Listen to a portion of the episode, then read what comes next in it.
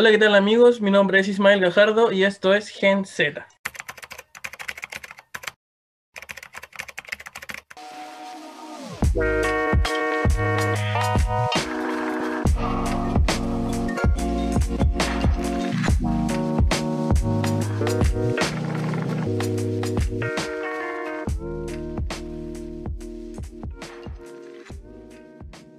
Una vez más me acompaña el cerebro del equipo, Jorge Hernández, quien me ayudará a explicar y pondrá la cuota de conocimiento en este programa. Media intro, ¿cachaste? Ah, ya, hola, ¿qué tal? Eh, el día de hoy, en los temas que nos centraremos será en la participación de los jóvenes en la política y el caso del joven de 16 años que fue empujado desde el puente Pío Nono al río Mapocho por un paco. Para entrar de mejor forma en el tema, invitamos a una compañera, amiga y muy inteligente muchacha. Es presidenta de la Juventud de Bópolis del Maule. Su nombre es Valentina Contardo. Sí, hola, ¿cómo están?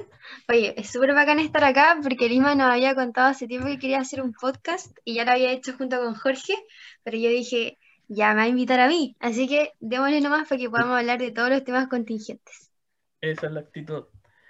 Vale, cuéntanos, ¿qué te motivó a entrar como de lleno en la política, de una posición más activa? Ya, mira, primero que todo, a mí me encanta cuando la gente dice, oh, la política es una mierda. De hecho, a mucha gente le carga, pero a mí me encanta porque digo, sí, la política vale mierda. Pero entonces, ¿qué tenemos que hacer nosotros como jóvenes? Oxigenar la política y dejar que que la política ya no valga más mierda, ¿cachai? ¿Qué es lo que pasa? Que hoy en día la política está llena de lo mismo de siempre, los mismos políticos chantas, está llena de mentirosos, está llena de, gente que te quiere para pa puras cosas, onda, puro interés, etc. Entonces, ¿qué pasó? Yo dije, no, stop, hay que ayudar a la población, tenemos que levantar al pueblo chileno, tenemos que hacer todo eso desde cero, porque si hoy en día nadie lo está haciendo por nosotros, los jóvenes somos el futuro de Chile, y qué mejor que partir nosotros mismos para que las futuras generaciones y nuestras familias, nuestros papás, puedan empezar a vivir de una forma más digna. ¿Por qué Bópolis? o sea, ¿por qué cogiste ese partido? Ya, eh, es Evópolis, no Evópolis, de hecho ah, la gente siempre... siempre le pone la S al final, no sé por qué, pero eh, se llama Evoli porque eh, es evolución política, al fin, dentro de pocas palabras. Mira, no es como que el partido venga de otra parte, sino que somos liberales. ¿Y por qué nos reconocemos como liberales? Porque hoy en día tenemos que tener una altura de mira para poder ver las cosas y tenemos una perspectiva distinta a las doctrinas antiguas que permanecían dentro de nuestro país. Entonces la mirada nueva que llegó acá a Chile con evolución política fue lo que a mí me gustó. Yo si bien pasé por muchos partidos, por ah, mucho. Fui, fui comunista, fui socialista. UDI nunca. Vale, nunca. ya, pero. ¿cuándo, tuviste la edad como para inscribirte a un partido? Ya, a los 18 años tú podías comenzar a ser militante. ¿Y cuánto De 18 tú podías comenzar a, militar. Antes de eso eres simpatizante, ¿cachai? Ah, ya, ya, a eso te pues, O sea, en, la en las juventudes dentro de los partidos políticos tú podías empezar a ser secundario. Desde que estás en la ciencia media podías empezar a estar dentro de la política. Y eso es lo que se quiere empezar a potenciar, ¿cachai? Entonces, ¿por qué elegí Evópoli? Porque Evópoli tiene la inclusión, tiene el trabajo en equipo, tiene la confianza de poder satisfacer todos los temas políticos y el poder oxigenar esa política que tanto queremos nosotros que lo tiene. Entonces yo dije, ya, pero se reconoce como un partido centro-derecha, ¿por qué eras tú? Uy, porque tenemos, a nosotros nos dicen que somos los hijos de la UDI. Yo quiero, desmentir, quiero desmentir esa weá porque, weá, o sea, me carga primero que todo porque no, no es así. Somos un partido independiente que tiene ideas totalmente contrapuestas dentro de ciertas formas con la UDI, pero sí que eh, compartimos muchas cosas con la coalición, o sea, por algo estamos dentro de la misma coalición, por algo compartimos cosas con la UDI, con Renovación Nacional, ¿cachai? Por algo somos Chile, vamos. Entonces, sí, pues, elegí Opoli porque me terminó por convencer. Me convenció demasiado al vincular lo que tiene la derecha en el ámbito económico y lo que tiene la izquierda con el ámbito social. Ah, sé que yo igual simpatizo bastante con ese partido por lo mismo, pero igual no me adhiero a ninguno. Ya, pero ¿qué se siente estar dentro de un partido que está como dividido? Porque es eh, por fuente cercana, el Jorge entre paréntesis, me dijo que igual Evópoli eh, tiene como mitad del rechazo y mitad del apruebo. Sí, lo que pasó es que nosotros íbamos por el apruebo. Hasta hace poco íbamos por el apruebo, pero ¿qué pasó en el último consejo? Que dijeron no. Como acá tenemos tan dividida la cosa, vámonos por la libertad institucional. Entonces, ¿qué, tiene que, qué quiere decir esto? La libertad institucional es que se le da libertad a los militantes de que puedan votar lo que crean correcto. Entonces el partido no se les juzga y el partido no va a promover una idea u otra ¿cachai? Sino que se deja a libertad de cada cual. Yo, de cierta forma, eh, considero que es una buena opción la libertad institucional, pero claro que es difícil estar dentro de un partido, es que, no, sabes que no es difícil, quizás desde afuera se ve difícil, pero para mí no es, es mucho mejor estar dentro de un partido en el que sé que se toleran las opiniones distintas que en un partido en el que sé que no voy a poder opinar diferente porque ya la mayoría opina una cosa. Yo creo que ese es el prejuicio de la gente con los partidos. Que si tú te metías a un partido, vas a tener que seguir la línea de ese partido y de los, de los líderes de los partidos, ¿cachai? Como que si tú entras a un partido, va- vayas a tener que renunciar a tus ideales, entre comillas. Porque esa es como la, la fama que tiene un partido. pues, O sea, como que si tú soy militante de la UDI, ya. No, la UDI es muy mal ejemplo. Pero si tú soy militante de un partido, como que ya tenéis que vender tu alma, pues bueno, así como que tenéis que decir que sí a todo lo que ellos dicen. Sí, pues es que esa es una creencia que se ha llevado, que se ha creado precisamente por la práctica de los partidos políticos, Claro. Por lo mismo que decía la Vale, que pasa muchas veces que cuando alguien de- que está dentro de un partido piensa distinto al resto, lo juzgan y como que lo cuestionan y por qué está en este partido y etcétera, etcétera, etcétera. Entonces es bacán que eso no pase en Evópolis, pues, ¿cachai? Yo igual que impactado cuando vi que estaba como esa división entre la prueba y el rechazo. Pero qué bueno que se toleren las, pues al final de eso se trata. Igual yo debo confesar que- en las franjas electorales la única que he visto es la del rechazo, no he visto la de la prueba. En las franjas electorales, Sí. bueno, pero es que eso es otro tema, po, o sea, em, les conviene hacer propaganda por el rechazo, porque ¿qué sacamos con hacer propaganda? Sabemos que va a ganar la O prueba. sea, la prueba ya ganó. Es mentira, tienen que ir a votar Sí, igual. Por favor, no igual. digan, no, no voy a votar para qué si ya ganó la prueba. No, por favor, por favor, voten, hagan, hagan valer su derecho a sufragio como ciudadanos chilenos, porque de hecho ese es un tema importante que Lisma dijo que quería hablar acerca de la representación ciudadana que tienen las elecciones. Sí, pero antes de pasar a ese tema, quería hablar del desencantamiento político, que está como conectado con, con el estigma que tienen los partidos políticos. Si un candidato es de la UDI o es de Bópoli o es comunista, como que se, se encasilla mucho en ese partido y yo creo que por eso la gente dice así como que, ah, no, no voy a votar por él por tal cosa. ¿Ustedes creen que es como un ítem importante el partido donde viene un candidato? yo creo que sí. Al menos, o sea, es que cuando un candidato va con la bancada de un partido político, significa que va a representar los ideales de ese partido político, pues, ¿cachai? Y históricamente ha sido así, entonces cuando viene un candidato que ha sido toda su vida UDI, por ejemplo, obviamente uno empieza a cuestionarse porque sabemos que la UDI ha sido un partido que ha estado desde siempre en contra de las reformas Es sociales, que poner de ejemplo a la. UDI ya es como, como No, es que a eso voy, porque po. todos los de la UDI son... No, es que ponte tú, eh, lo poníamos de ejemplo porque ocurre con todos los partidos, Ah, pues, sí. ¿cachai? Así también, por ejemplo, con el Frente Amplio, con la coalición del Frente Amplio, con, con lo mismo de Chile Vamos, pues, Renovación Nacional, uno empieza a, a visualizar a los candidatos en base al partido político que están representando. ¿Tú qué crees? Exacto, de hecho, bueno, primero que todo, sí, un partido político tiene mucho que decir sobre un candidato, por algo es militante, por algo lo representa, por algo se siente identificado con los valores y derechos y deberes que tanto profesa ese partido político. Pero para mí eso no quiere decir el que esa sea la razón del desencantamiento de la política, no, para mí No. tiene nada que ver con partido político. No, no. Para mí, claro, el desencantamiento de la política va por, va por otro lado. Hoy en día tenemos una crisis de legitimidad, tenemos una crisis de representación. Estamos viviendo hoy en Chile una crisis, pero tremenda, tremenda, tremenda, políticamente hablando, dentro de toda la materia política que te puedas imaginar. Entonces, frente a esto, tú te puedes plantear y puedes decir, claro, ¿qué es lo que está ocurriendo? Porque esto no es algo que viene pasando ahora, o sea, el desencantamiento de la política partió hace muchos años. Entonces, ¿hace cuánto la gente le dejó de interesar la política porque decía que la política valía mierda? Hace años. ¿Y por Es qué que- pasó eso?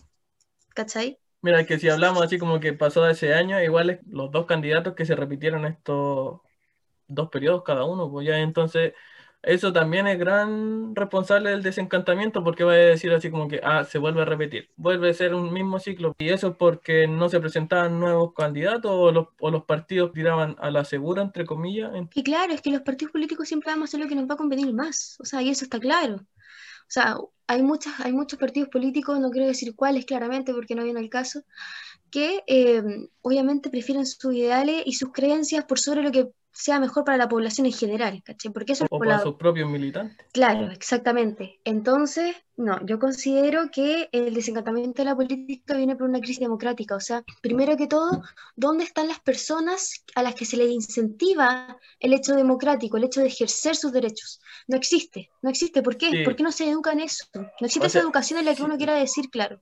Claro, la educación hablamos- es un gran punto y, y es la que falta. O sea, el liceo donde yo venía había un ramo que era educación cívica. Y eso no en todos los colegios. Pues yo creo que es de gran importancia tener un ramo que te eduque con respecto a la política y el cómo funciona tu país, po, o cómo funcionan los sistemas políticos, cómo entregarle herramientas a las personas para que a la hora de votar sepan cómo funciona la cuestión o, o la política en sí, pues cómo funciona la política. Yo estaba leyendo un artículo, lo tengo aquí, que es de espacio público, en donde en este año, o sea, el artículo es del 2019, y habla de, una, de un proyecto de ley que se lanzó el 2012 en que se habilitarían a los jóvenes de 14 años para votar en las elecciones de alcalde. Yo encuentro que esa weá es como una cuestión súper irresponsable, porque ¿cómo vais a estar habilitando a niños a votar cuando no lo estáis educando para esa responsabilidad tan grande? Pues, o sea, ya esa cuestión es como tener votos comprados, encuentro yo. Mira, el artículo dice así. Eh, recientemente se comenzó a discutir en el Senado un proyecto de ley del año 2012 para permitir a los mayores de 14 años votar en las elecciones municipales, con el objetivo de facilitar su participación democrática y ampliar de derechos, respondiendo a una demanda de mayor espacio de los jóvenes. Igual encuentro que esa weá es súper irresponsable. O sea, claro que es irresponsable, no podemos empezar a decir eh, que queremos bajar la edad de la votación. O sea, por algo, por algo el derecho a sufragio y la capacidad de ciudadano se otorga a los 18 años. Es por algo, es por una etapa de madurez, de raciocinio.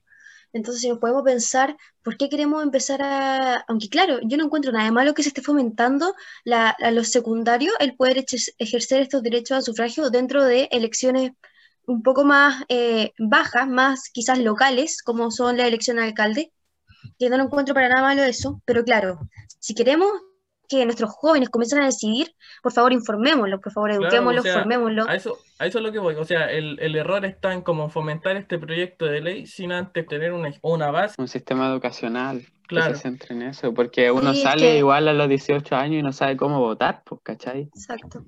Sí, yo creo que estos proyectos de ley no nacen por el hecho de que queramos fomentar la democracia o queramos fomentar el voto, etcétera, o la participación, sino que va más bien por la baja participación que tenemos de la ciudadanía que ejerce su derecho a sufragio. Sí. Hoy en día las personas no votan, Chile no vota. Entonces, ¿qué queremos hacer? Claro, para que haya una mayor representatividad y podamos te- tener un respaldo democrático para poder eh, hablar más allá de las elecciones, elecciones parlamentarias, presidenciales, de alcalde, gobernador, etcétera, eh, si quieren tomar estas medidas que son más o menos drásticas. Entonces, no, totalmente incongruente que no se fomente la educación cívica sin antes, eh, antes de, de un proyecto de ley como este. Mira, hablando de las bajas participación electoral, la participación electoral en el 2017, las primarias, weón, miren, 11% de los jóvenes entre 18 y 19 años. Y los que más votan siempre son los entre los 55 y los 75 años. Y después, en la segunda vuelta, tampoco cambió mucho. Se ve más grande, pero al final no aumentó nada. De 11 subió a 34. Ni siquiera la mitad de los jóvenes. O sea, si nos centramos solamente en la participación de los jóvenes, es precaria.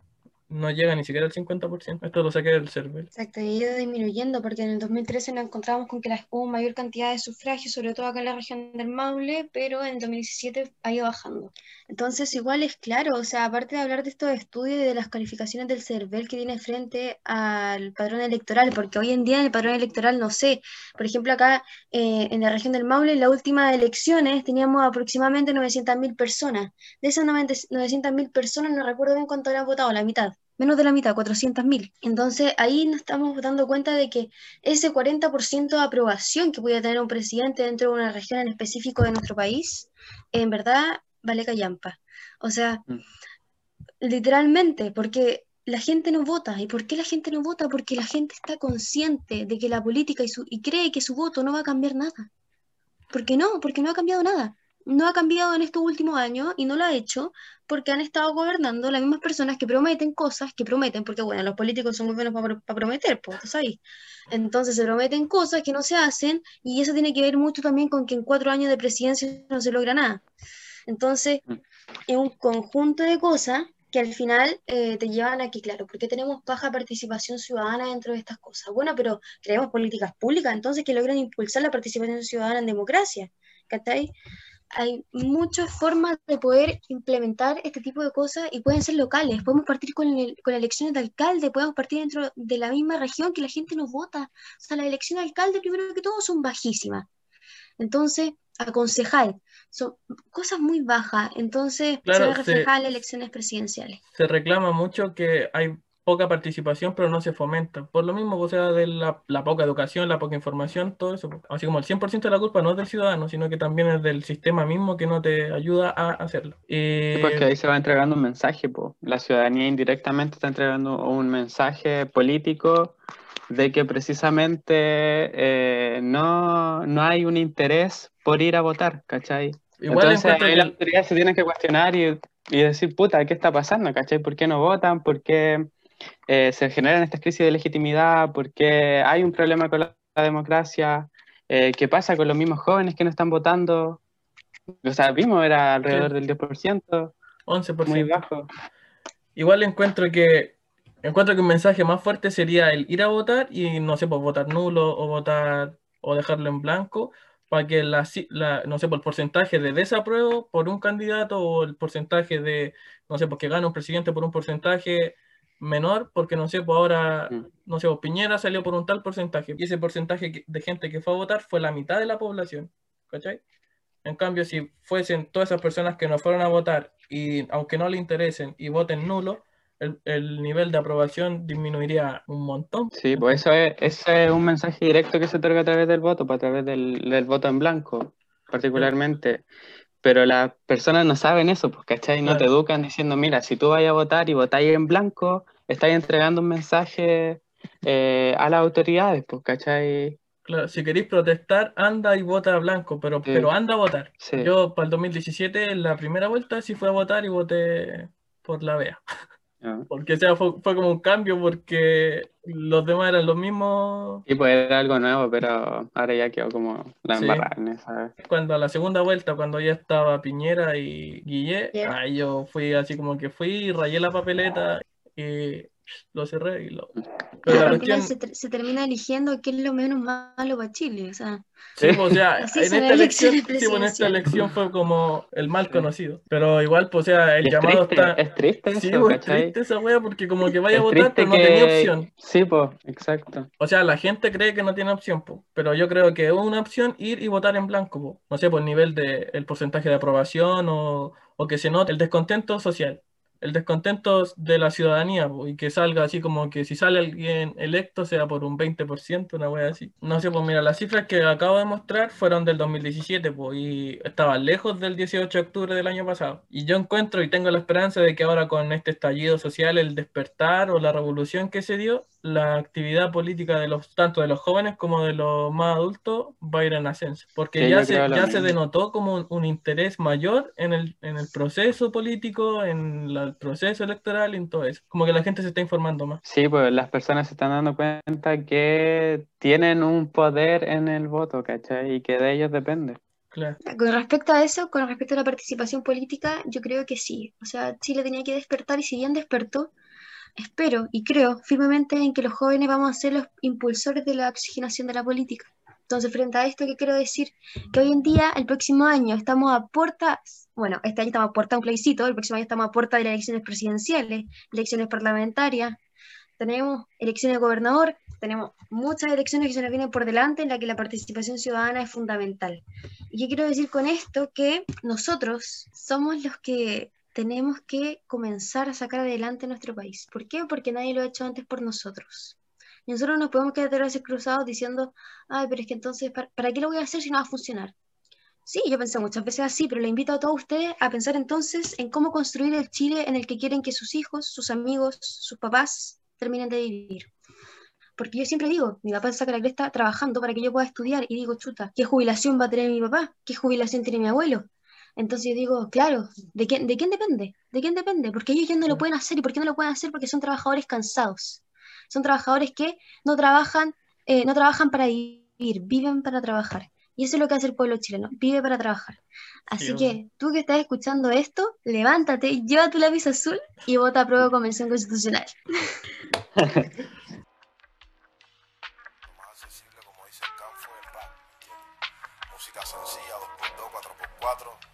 Lo más accesible, como dice el campo, es el rap. ¿entiendes? música sencilla, 2x2, 4x4, no tienes que tener una gran voz, puedes, es prácticamente hablando, tú mismo puedes hacer tus letras y decir lo que sientes, o sea, desahogarte y al final pues creo que era inevitable que fuera el rap y no, no otro estilo musical.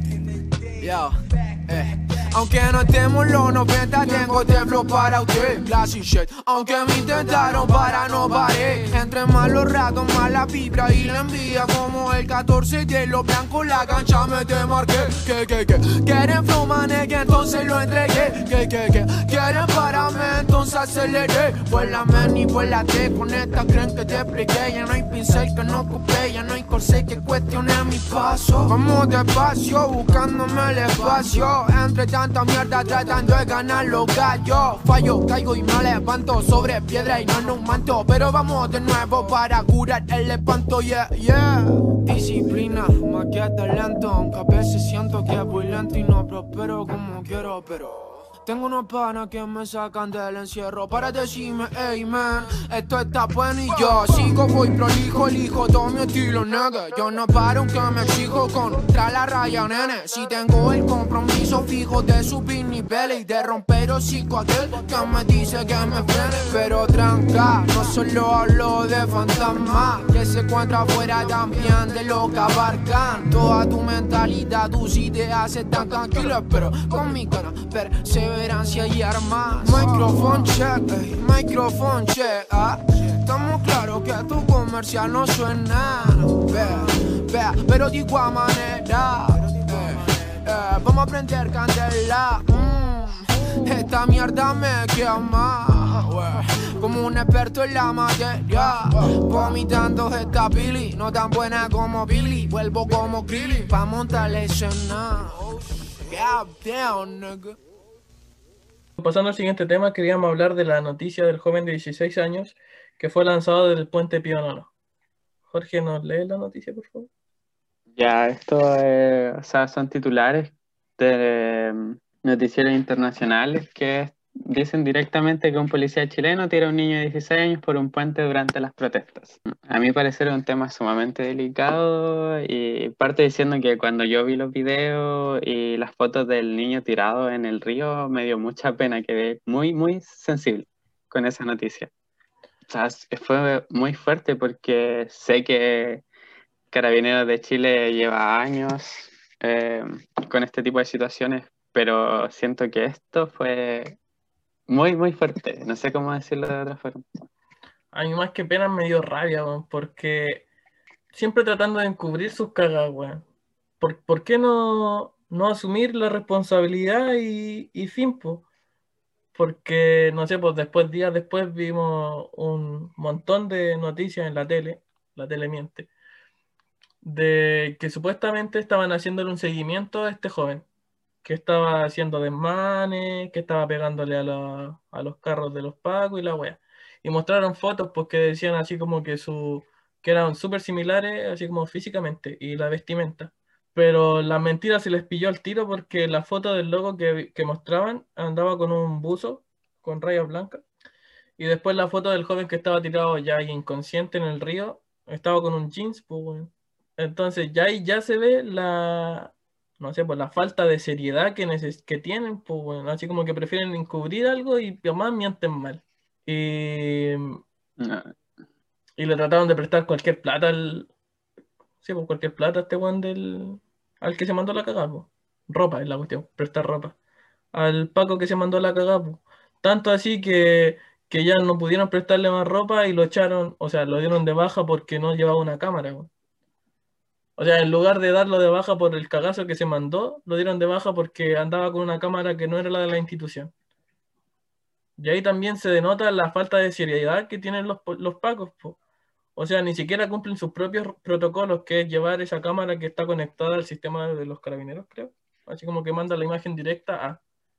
Y el loco andaba con una cámara personal. Que más allá de eso, más allá de lo que podría andar trayendo, anda trayendo el Paco, que esa weá no me importa, no me importa nada, la verdad. Va en el sentido de que eh, acá tenemos el abuso de poder por parte de una institución, una institución que debería estar en pro de los ciudadanos.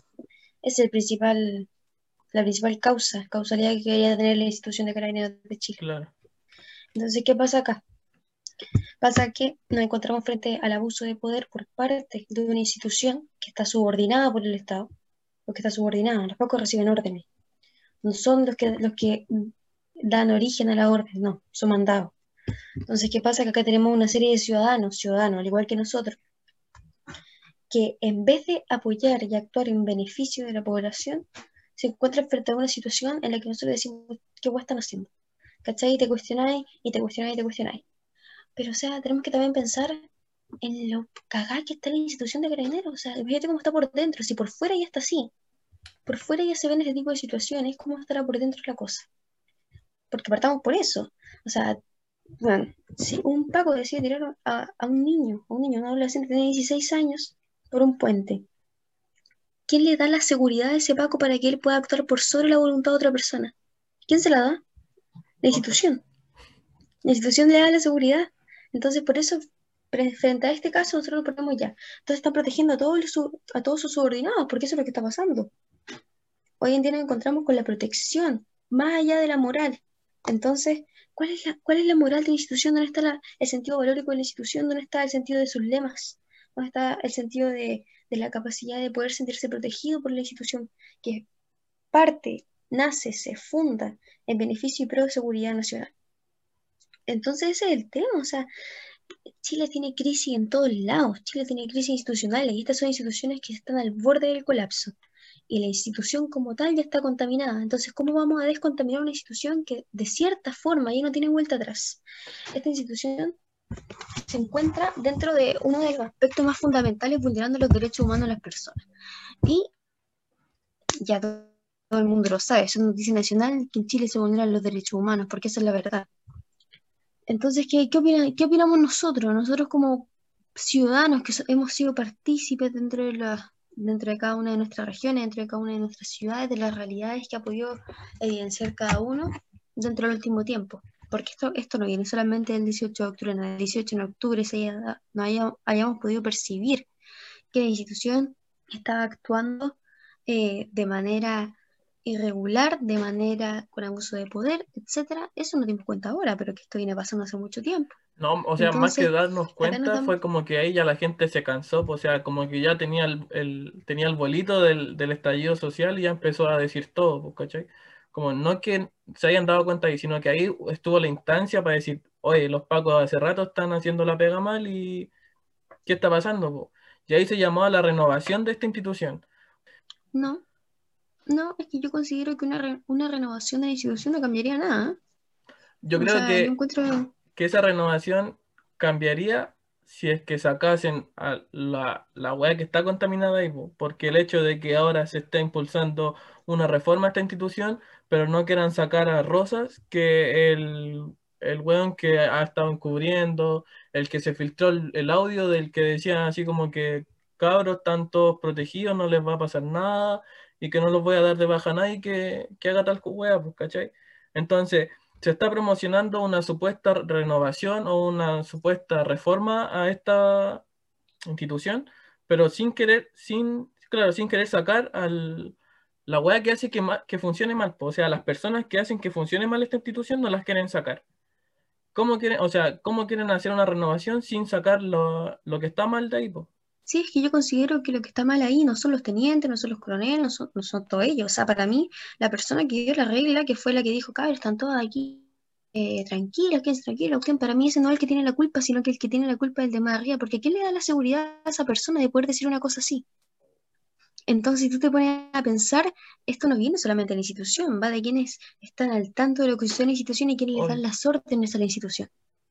Entonces, eh, no, yo considero que la renovación de la institución no cambiaría nada. ¿Por qué? Porque tiene que cambiar la percepción, tiene que cambiar el, factor complementario que tiene que ver con toda la instrumentaria dentro de un país, tiene que cambiar todo. O sea, el renovar solamente la institución, el cambiar a las personas que están dentro de ella, no quiere decir que estas sean mandadas o no de una forma distinta. Porque la, la cultura carabinero ya está. Y esa cultura carabinero se da porque el Estado formó un proceso cultural significativo dentro de la implementación de abuso de poder. Entonces eso ya es un tema distinto, es un tema del que nos tenemos que poner a plantear, nos están metiendo eh, Bueno, eh, nos están mintiendo. Con... Espérate que iba a decir que están metiendo el pico en el ojo. Ah, vos dale, están metiendo el pico en el ojo. Dilo. Si aquí estamos sin censura, sin nada.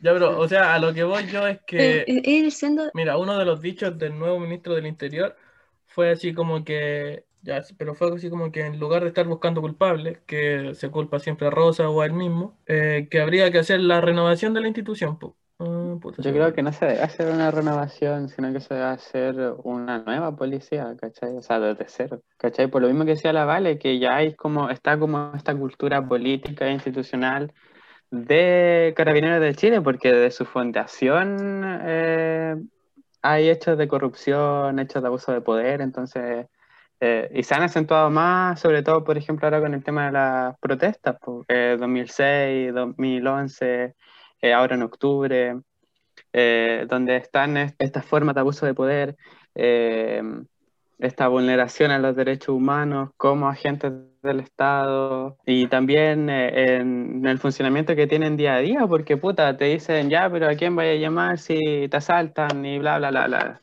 Y tú lo llamás y no hacen nada, pues bueno, llegan cuatro horas tarde, entonces, ¿de qué te sirve, cachai? Hay, hay como una política institucional mal diseñada con carabineros y por lo mismo se ha dicho que es una institución fallida. Y de ahí que se, que se tiende a, que se está planteando hace mucho tiempo que se debe crear una nueva policía chilena, la policía de Chile, ¿cachai? No necesariamente carabineros. Sí, o sea, esa renovación va a ser como el cambiar de, de color el uniforme. Y al final van a seguir funcionando, o sea, no van a cambiar de color el uniforme, pero es como, como que van a hacer cambios tan superficiales que el, el fondo y la base podría que tiene esta institución no va a cambiar. po.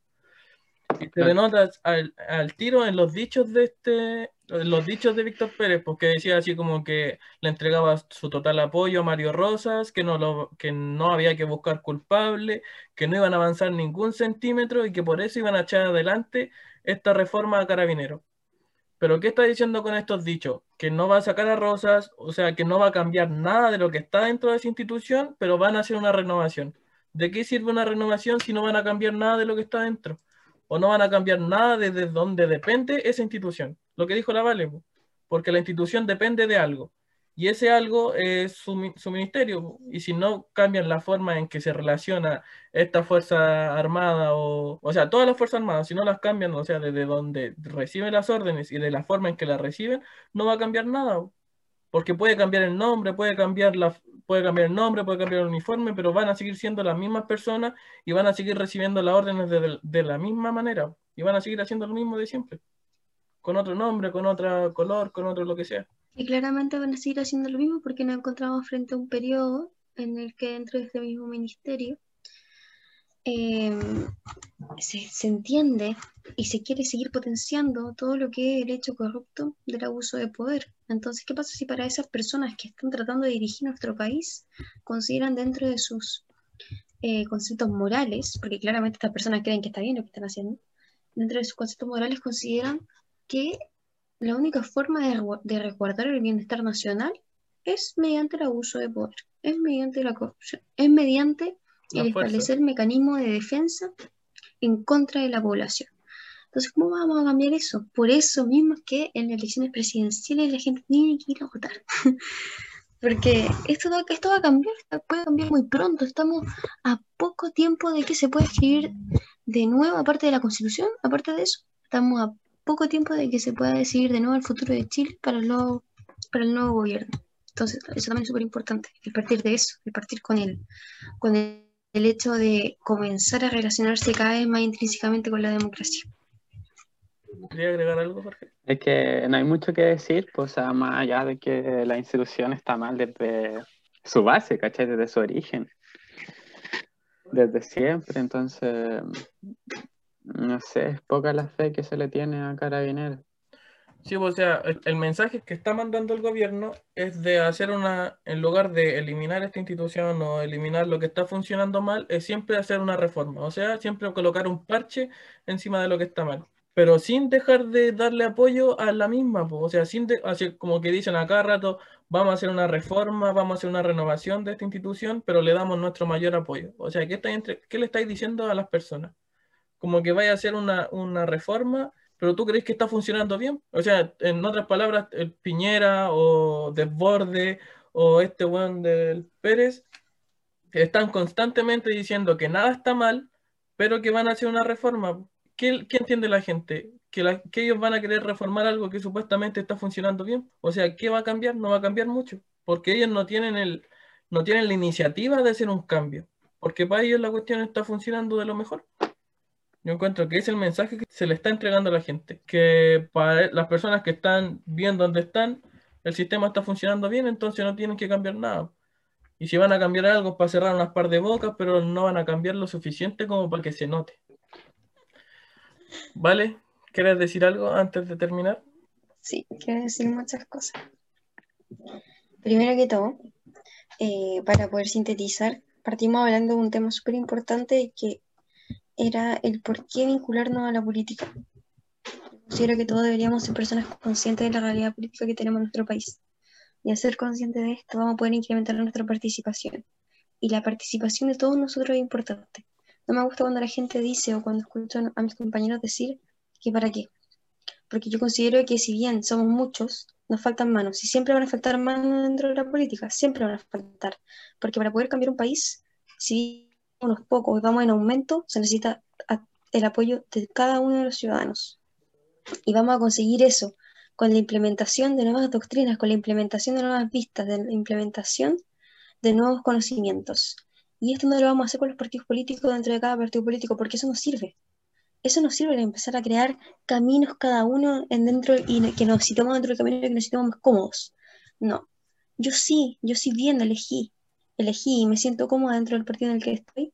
Eso no quiere decir que yo quiera que ustedes elijan una doctrina política. No, lo que yo quiero es que ustedes sean ciudadanos conscientes y que puedan desenvolverse de manera significativa dentro del proceso democrático que está viviendo nuestro país. Y para poder desenvolvernos dentro de un proceso democrático tenemos que tener en consideración que la opinión de cada uno de nosotros es importante. Y si la opinión de cada uno de nosotros es importante, es porque en el plebiscito tenemos que poner en disposición lo que nosotros necesitamos para que nuestro país sea cada vez mejor.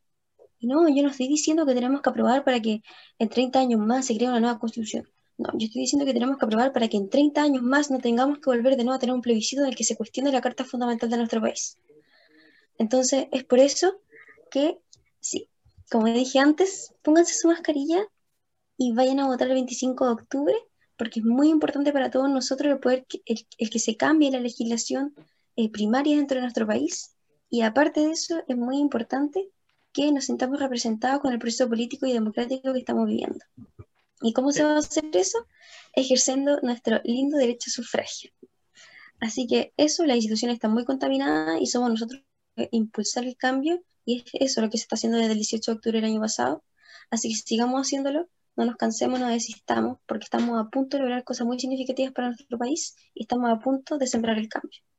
Que Así que eso, rindamos frutos, chicos. Un aplauso. ¿Quieres dar tus redes sociales, la de tu Oh. emprendimiento? La Vale tiene un emprendimiento de letras. Ah, sí. Oye, ay, qué buena, qué buena esto. Sí, yo soy Emprendo en Letras. Así que eh, en Instagram, si es que pueden y si es que quieren, hago trabajos de escritos. Si necesitan hacer un resumen, una traducción inglés-español, un informe, un ensayo, un proyecto, un tipeo, lo que sea, Si les da flojera todo. hacer su tarea, háblenle a la Vale. pero es con las tres B, bueno, bonito y barato. Así que eso, ¿Cómo te tienes en tu página? Emprendo en Letras. Lo vamos a colocar en la descripción. Ahí está. Eh, Jorge, tú, últimas palabras. No, no quiero decir nada. No, o sea, no quiero decir nada más allá porque todo lo que pienso y lo que podría decir es lo mismo que estaba diciendo la Vale hace un rato atrás, así que Sería la Vale, la la Vale nos dejó sin la- palabras.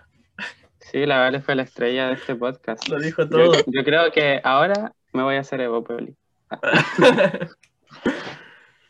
Entonces, llegamos al final del capítulo de hoy. Muchas gracias por escucharnos y llegar hasta el final. Esperamos les haya gustado y lo esperamos la próxima semana. Nos despedimos con el tema toda la semana de Gato Seco. Los invito a seguirlo en su Instagram, que se tiene de la misma forma, y también en YouTube. Chao. Chao.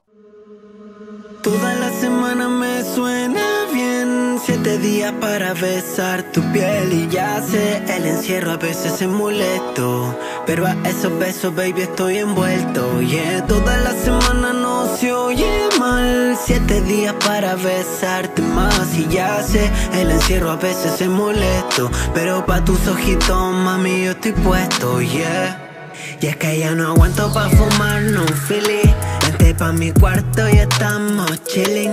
Dime hace cuánto que hay un feeling. Yo sé que esto es especial, baby, I know you feel it. Y es que de verdad contigo quiero prender Yo sé que nos podemos enseñar a aprender. Como gatos subirnos al techo a disfrutar. El atardecer Con un frasco pa' soltar. Todo el atardecer, yeah, yeah. Contigo no necesito más nada. Yo solo sé que confío en tu mirada. Quiero despertar contigo mañana y que te queda que toda la semana.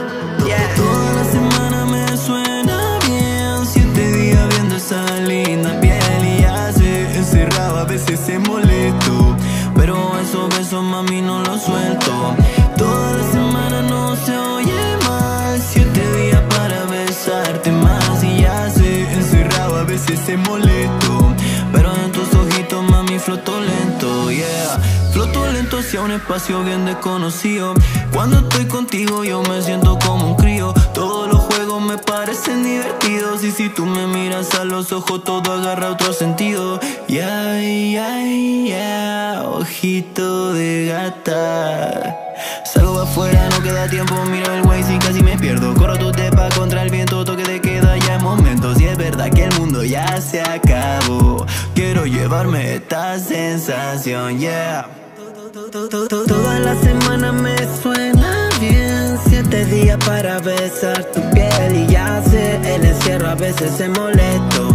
Pero a esos besos, baby, estoy envuelto.